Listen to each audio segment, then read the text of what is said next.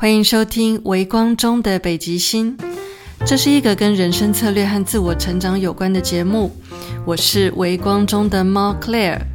也欢迎你追踪我的 Instagram，我的账号是 Mui Queen，M U I Q U E E N。我会在 Instagram 的贴文里，每天用潜意识语言帮助你提升内在力量。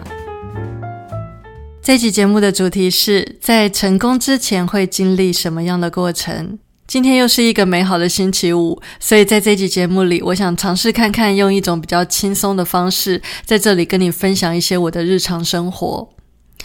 我的 podcast 的节目是每个星期一和星期五更新，但是我在这个星期一偷偷的停更了一次，原因是因为这两个星期我真的太忙了。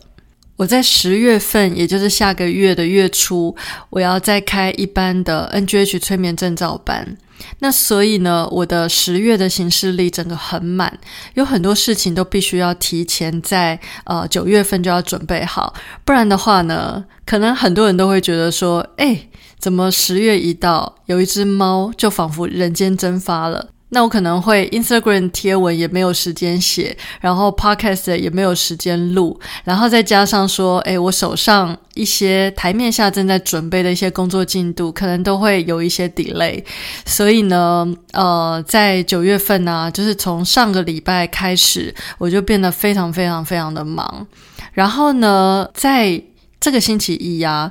当我发现我的 Pocket 的节目跟不上这个星期一要更新的那个时间的时候，我曾经有想过，我是不是要在星期二或者星期三，我特地再挪一些时间出来，把这个节目的进度补上去。可是呢，我后来想了一想哦，因为呢，我这个星期的行程也是非常的满，而且我几乎每一天都不在家，在外面奔波的体力上的耗损，跟在家工作的那种体力上面耗损是完全完全不一样的。只要有出去外面跑来跑去的那一天，回到家我都会感觉特别特别的累。所以呢，就是在这个星期，如果呃，我想要在挪出时间来录节目的话，那真的是体力上的负担很大。所以我想了一想，我就觉得说，嗯，我觉得在做 podcast 的节目应该是一种很享受的感觉才对，不应该是这么的挤压自己。毕竟每次在录音，每次在跟大家分享这些内容的时候，我其实心里面都是很开心的。我在制作这个节目的初衷啊，是希望能够跟大家分享内在的力量。能够把自己照顾好，然后再把自己的人生变得更好。所以，我觉得，如果我已经很忙碌了，然后呢，我还去压迫我自己，必须要把一个节目给生出来，只是为了要去符合一个时间上面的进度，那我觉得这就有点太本末倒置了。毕竟呢，我必须要先把自己照顾好，我才能够把一个对的能量跟对的观念带给大家嘛。所以呢，想到这个地方，我就很快就决定说好，那我的星期一我要停更一次。那停更这一次对我来说其实是很重要的，因为它可以让我去重新整理我的步调，而且可以让我好好的把现实生活中要处理的事情通通都处理好。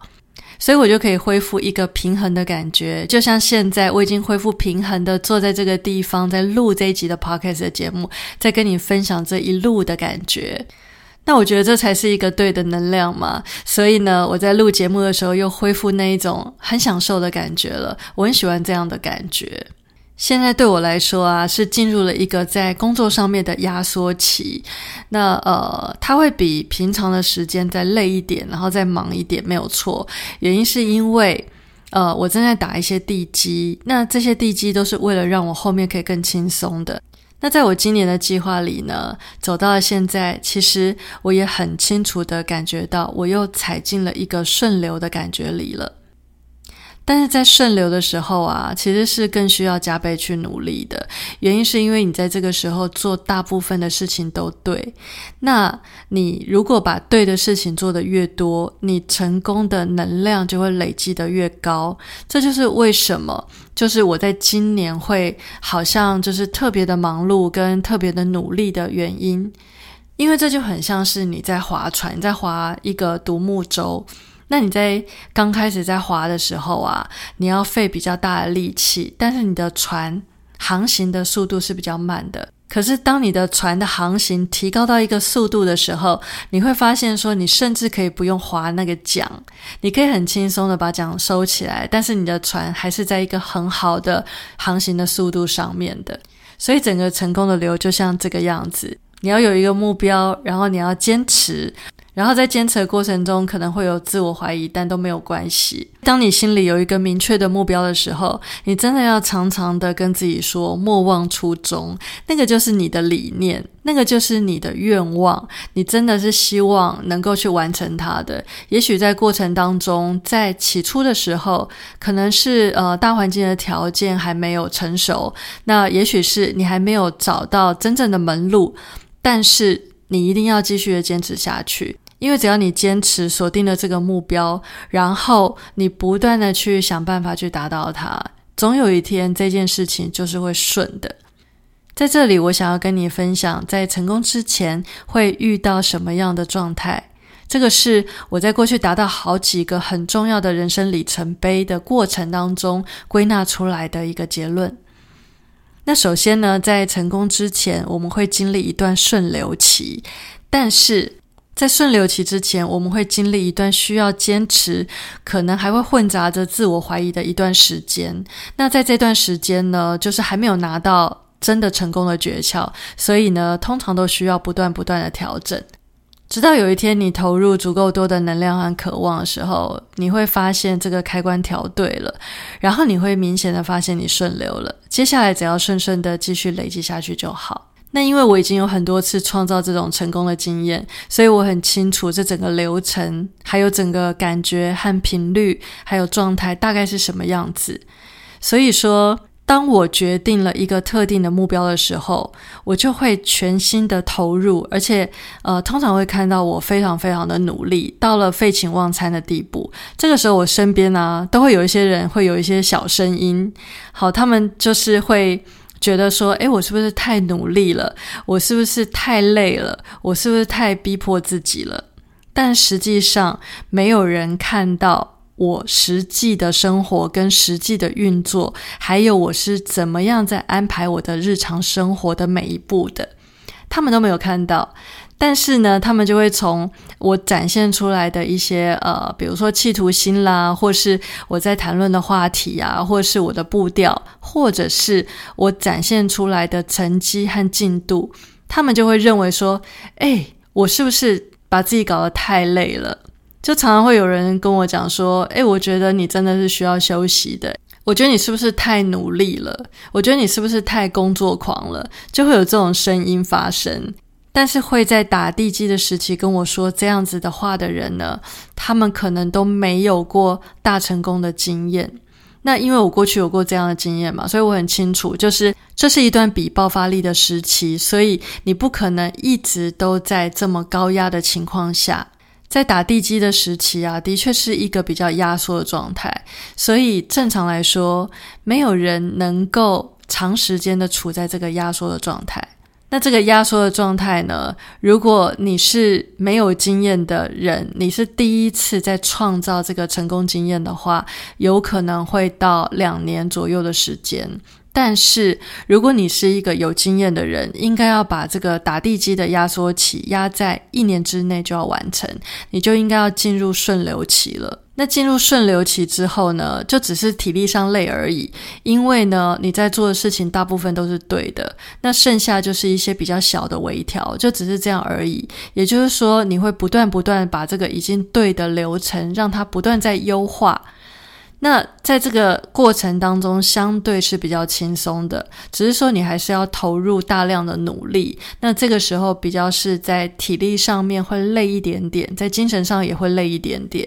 可是，在顺流期的时候，你的心里会笃定很多，因为你知道什么东西都对了。这就是你在成功之前会遭遇到的状态。你会先经历一段打地基的不断调整的过程，接下来你会进入顺流的阶段。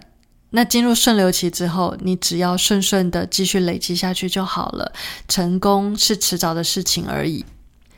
结果还说想要用比较轻松的方式跟你分享一些我的日常生活呢。结果我的日常生活现在听起来好像是一段压缩期的状态哈。